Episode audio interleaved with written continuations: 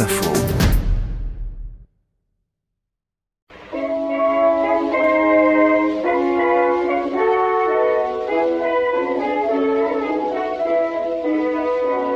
The great fundamental issue now before our people can be stated. It is, are the American people fit to govern themselves, to rule themselves, to control themselves?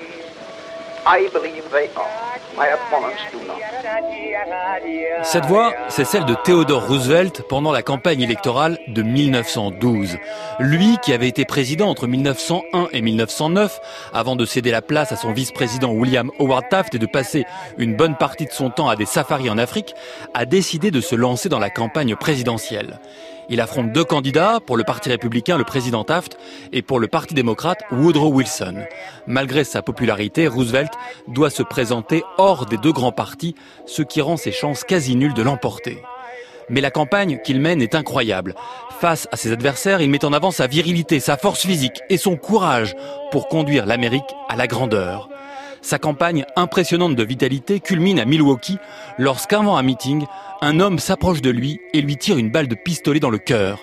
Une balle miraculeusement ralentie par un étui à lunettes et le discours du soir caché dans le manteau épais de Roosevelt.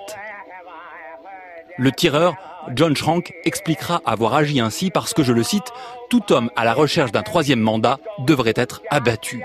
Roosevelt monte cependant sur scène avec la balle toujours dans son corps.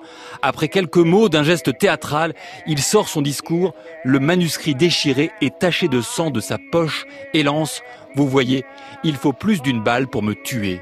Il a parlé pendant près d'une heure, puis transporté d'urgence à l'hôpital. Ce geste de bravoure ne lui permettra toutefois pas d'accéder à nouveau à la Maison Blanche. S'il réussit l'exploit de finir devant le président Taft, c'est bien Wilson qui est élu président des États-Unis en novembre 1912.